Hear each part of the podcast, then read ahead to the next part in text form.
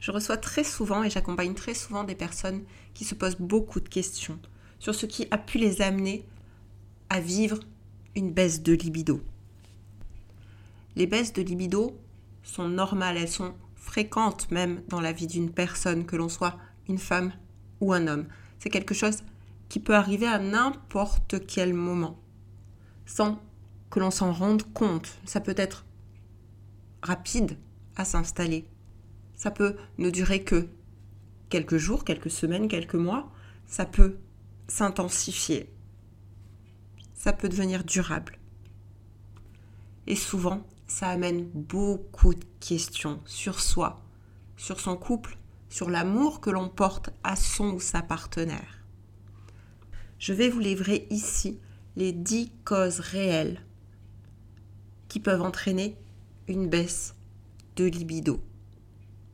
Car déjà, connaître ces causes, reconnaître celles qui sont peut-être là dans votre baisse de libido, c'est déjà un grand pas pour parvenir à s'en sortir et à retrouver un désir sexuel satisfaisant. Bonjour à toutes, bonjour à tous, merci de votre écoute.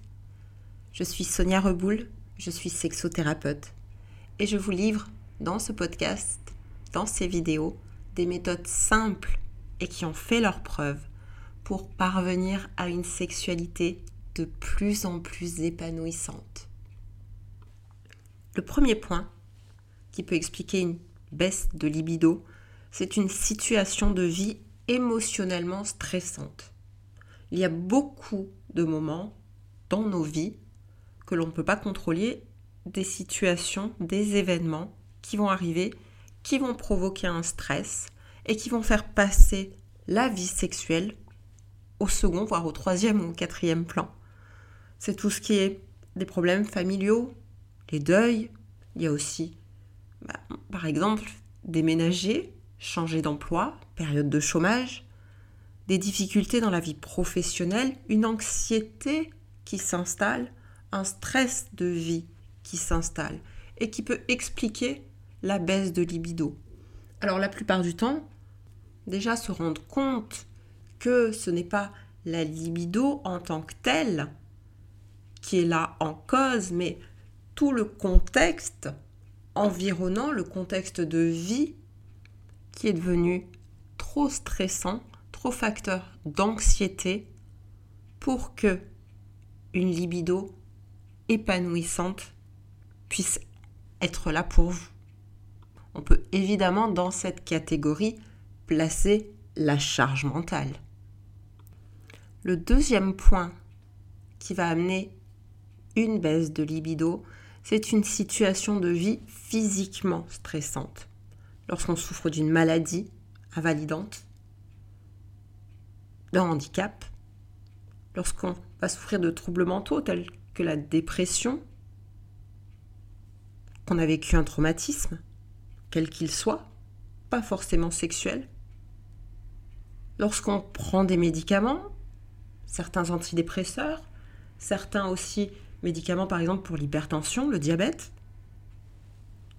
quand on boit trop d'alcool, lorsque l'on prend des drogues, mais d'autres addictions également peuvent jouer sur la libido. Par exemple, j'accompagnais une personne qui était addicte jeux vidéo. Eh bien, l'envie de jouer aux jeux vidéo était tellement forte qu'elle prenait le pas sur sa libido qui chutait, chutait, chutait de plus en plus jusqu'à devenir inexistante. Là, à nouveau, ça va être de prendre le temps de travailler sur la cause extérieure afin que la libido puisse revenir.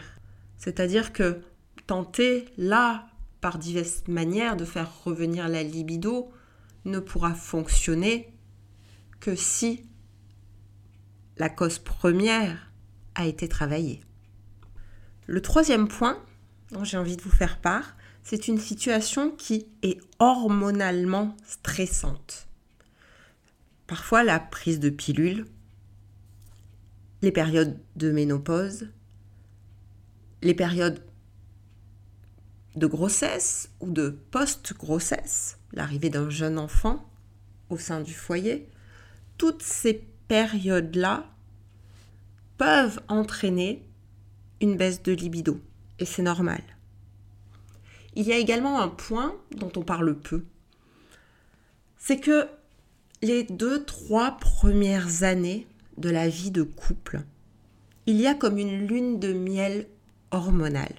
C'est-à-dire que la nature est bien faite. Et comme nous sommes quand même des animaux à la base, physiquement parlant, hormonalement parlant, eh bien, pendant deux à trois ans, notre corps va produire des hormones qui sont censées augmenter la libido et le désir pour notre partenaire. Cela dans le but de mettre au monde un enfant. Ces deux trois ans, ils servent à ça. Au bout d'un moment, évidemment, pour le corps, le corps se dit, bah, c'est ok là, normalement, euh, si un enfant devait venir au monde,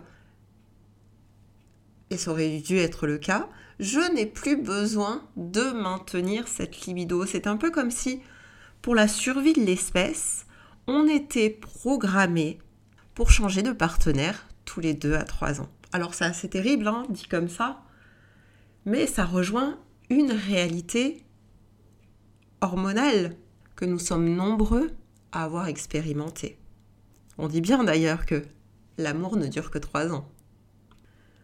Donc là aussi, lorsqu'il est une question d'hormones, ça va être de remettre en route cette libido en contournant ces hormones qui commencent à nous faire défaut.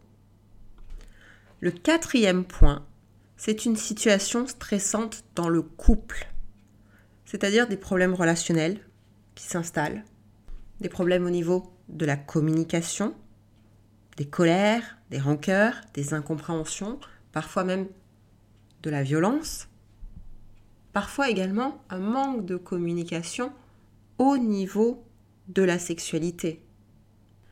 Et ça, ça nous amène au cinquième point, c'est la routine qui s'installe, la routine qui est une véritable tueuse de libido. De moins en moins de plaisir, donc de moins en moins de désir. C'est lié.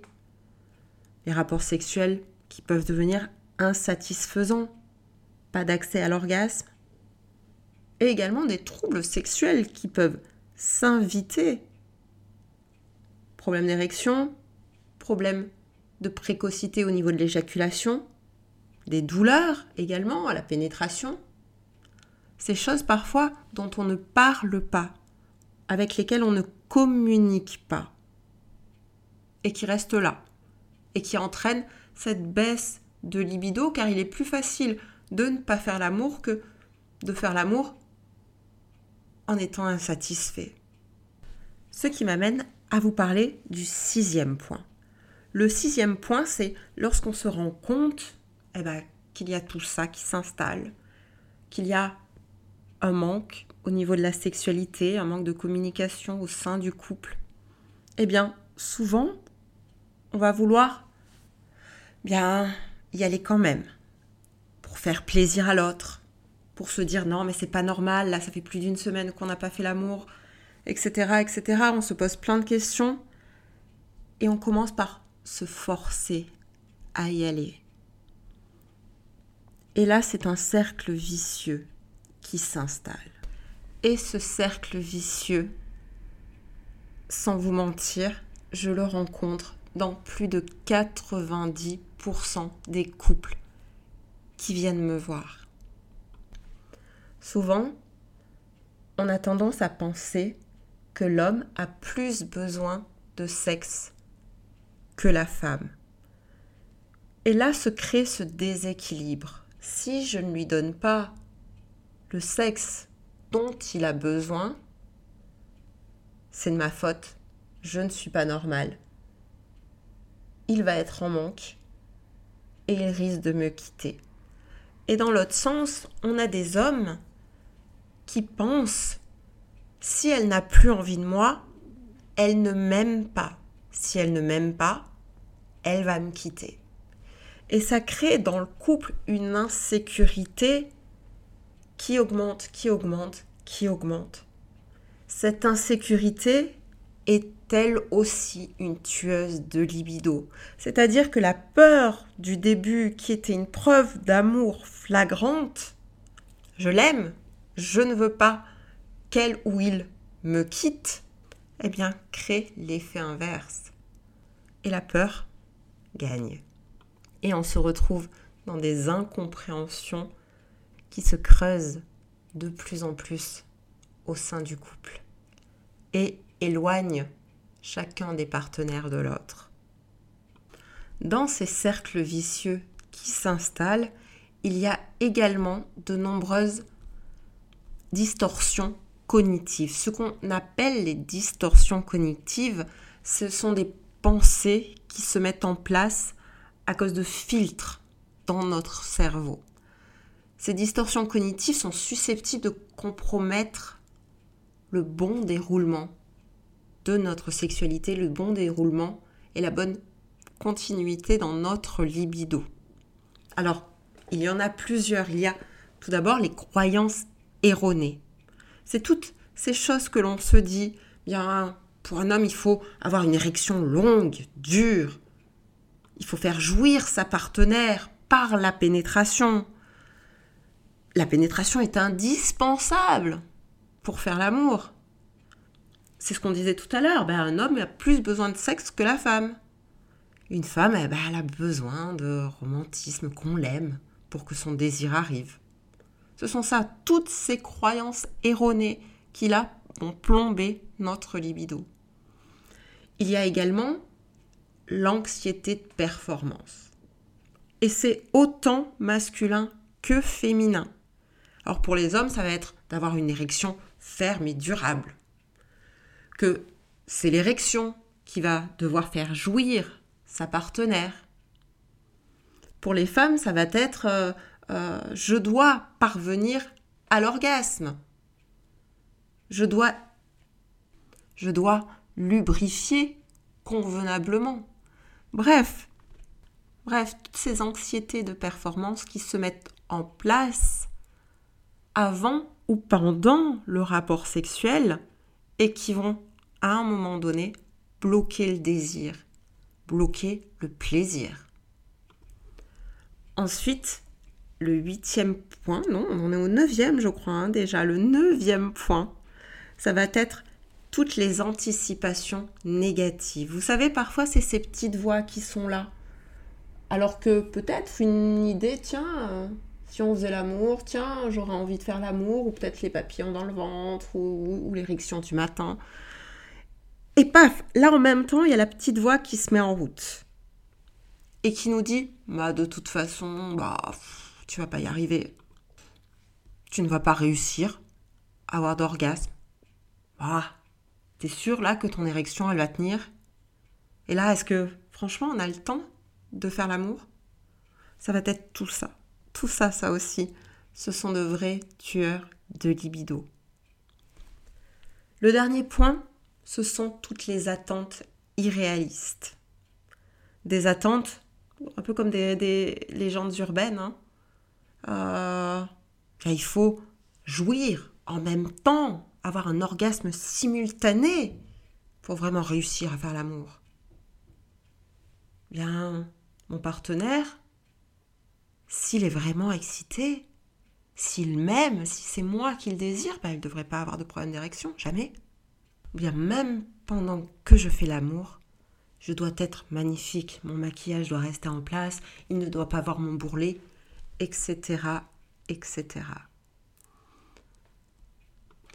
Alors évidemment, les dix points, les dix causes que je viens de citer, souvent s'entremêlent. Peut-être que vous vous êtes rendu compte, là à l'instant, que vous cochez plusieurs cases et que toutes ces cases sont plus ou moins liées entre elles. Alors là, je vais vous demander quelque chose. Je vais vous demander de reprendre ces points un par un et de faire votre propre liste de ce qui est pour vous des tueurs de libido. Ce que vous vivez là dans votre vie et qui explique cette baisse de libido que vous vivez. ou que vit votre partenaire. Faire la liste de tout ça et réfléchir à ce qui a été la porte d'entrée à ça. Alors c'est un exercice difficile, mais il est à mon sens important de le faire réfléchir sur ce qui est là, sur ce qui a été là, sur ce qui vous a amené à vivre cette baisse de libido et qui peut-être bloque toutes les tentatives que vous mettez en place pour retrouver une libido fonctionnelle, harmonieuse et agréable pour vous. C'est revenir à la source de ce qui a été là pour pouvoir ensuite le travailler. Et commencer à le travailler, c'est déjà accepter que ce soit là. Accepter que cette baisse de libido est là et je le répète, elle est normale. Il y a de très bonnes raisons à ce que vous vivez en ce moment. Trouvez ces bonnes raisons, acceptez-les comme telles et vous aurez fait déjà un grand cheminement pour retrouver une libido plus harmonieuse, plus équilibrante pour vous. Je vous remercie de votre écoute. J'espère que cet épisode vous a plu, qu'il vous a appris des choses sur vous, sur la libido en général. La semaine prochaine, je posterai une vidéo, un épisode qui décrira les méthodes simples, approuvées, approuvées et testées pour retrouver sa libido. Alors, pour être au courant de la publication de cet épisode, n'hésitez pas à vous abonner à la chaîne YouTube ou au podcast, selon le support sur lequel vous m'écoutez. Si vous avez aimé cet épisode, merci de liker, de le partager.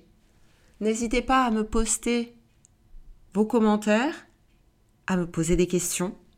J'y répondrai avec plaisir. Je vous souhaite une très belle et agréable journée Prenez bien soin de vous et à très bientôt